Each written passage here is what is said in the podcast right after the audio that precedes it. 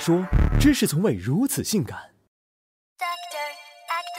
他们是孩子王，和小朋友打成一片；他们是童话大王，有讲不完的故事；他们是行走的百科全书，随时随地为孩子答疑解惑；他们精通十八般才艺，给孩子带来快乐；他们是幼儿园教师。幼师作为男人心中最佳女友十大职业之一，虽然表面光鲜，实际却很苦逼。教育部发布的《二零一六年全国教育事业发展统计公报》显示，平均一个幼师带十七个娃，恨不能影分身。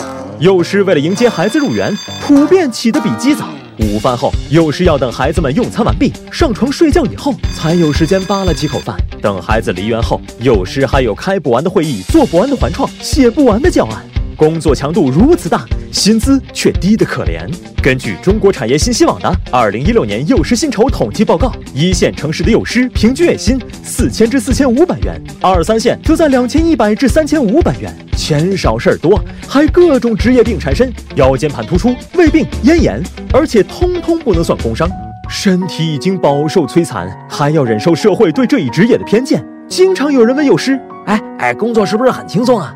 不就是陪孩子玩吗？顺带管吃喝拉撒睡吗？他们的工作没有想象中那么轻松，幼师更不等同于孩子的保姆，他们是孩子的启蒙老师，也是孩子未来成长过程中行为习惯的领路人。幼师和小学、初中老师并无区别，只不过孩子年龄不同，教育方式也不同。做幼师虽有万般苦，但好歹有个高尚的人设。近几年，人设也受到了抹黑，幼儿园虐童、性侵事件时有发生，致使幼师这一职业污名化，大众开始戴有色眼镜看待这一职业。没错，幼师队伍中有害群之马，但毕竟是极少数，因为几位缺失德的幼师就否定整个幼师群体，这无异于一竿子打翻一船人。值得一提的是，幼师与家长沟通，幼儿园里经常发生小意外。比如磕碰，孩子在家里从没磕碰过，怎么上幼儿园就磕碰到了？当家长有这样的疑惑时，其实是忽略了环境的变化。幼儿园不比家，他们是集体环境，存在许多不稳定情况。为了让孩子及早融入集体，锻炼人际交往能力，家长才选择送孩子去幼儿园。但小朋友天性好动，他们的社交就是嬉戏打闹，哪能少得了磕碰？共育的过程中，家长少不了提建议，而家长在提建议时是抱有压力的。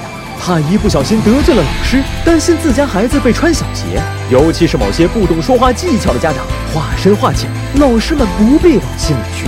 尼采说过：“听不见音乐的人认为那些跳舞的人发了疯。”老师有老师的不易，家长有家长的焦虑，换位思考过后，才不会觉得彼此是疯子。尽管拿着一份微薄的心，操着十几个爸妈的心，尽管一身职业病，容易被误解。尽管与家长打交道的过程中障碍重重，但很多幼师痛并快乐着。家长的一句鼓励可以让他们满血复活，孩子的一声欢笑可以让他们瞬间泪目。他们是当之无愧的天使守护者。